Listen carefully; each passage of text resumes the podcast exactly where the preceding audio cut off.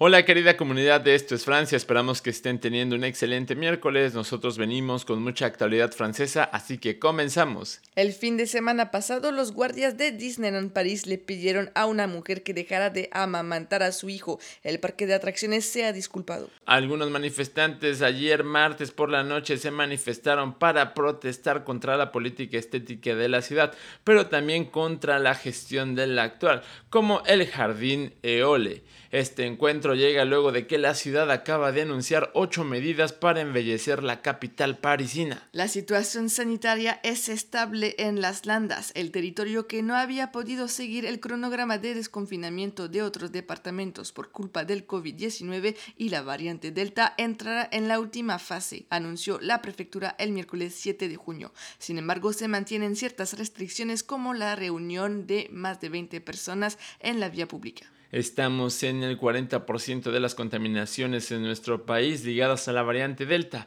Durante su rueda de prensa semanal, Gabriel Attal brindó indicadores sobre la evolución de la epidemia en Francia y es categórico. El riesgo de una cuarta ola rápida ya está aquí. Desafortunadamente está confirmado. Debido a la crisis de salud, el Departamento de Bomberos de París no organizará baile los días 13 y 14 de julio en la capital y en los suburbios, como lo hacen tradicionalmente todos los veranos por fiesta nacional.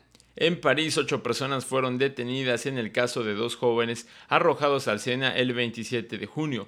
Durante un regreso vespertino, los dos jóvenes habían sido arrojados al río luego de una pelea con un grupo que intentaba extorsionarlos. La Asamblea Nacional votó por unanimidad el principio de reunir a los hermanos y hermanas en un mismo lugar de recepción en caso de colocación de niños. Nuevo video de los miércoles de francés el día de hoy en nuestro canal de YouTube en donde les enseñamos algunas abreviaciones de mensajes de texto en francés. Tengan un excelente día, nos vemos mañana aquí en Esto es Francia, el podcast.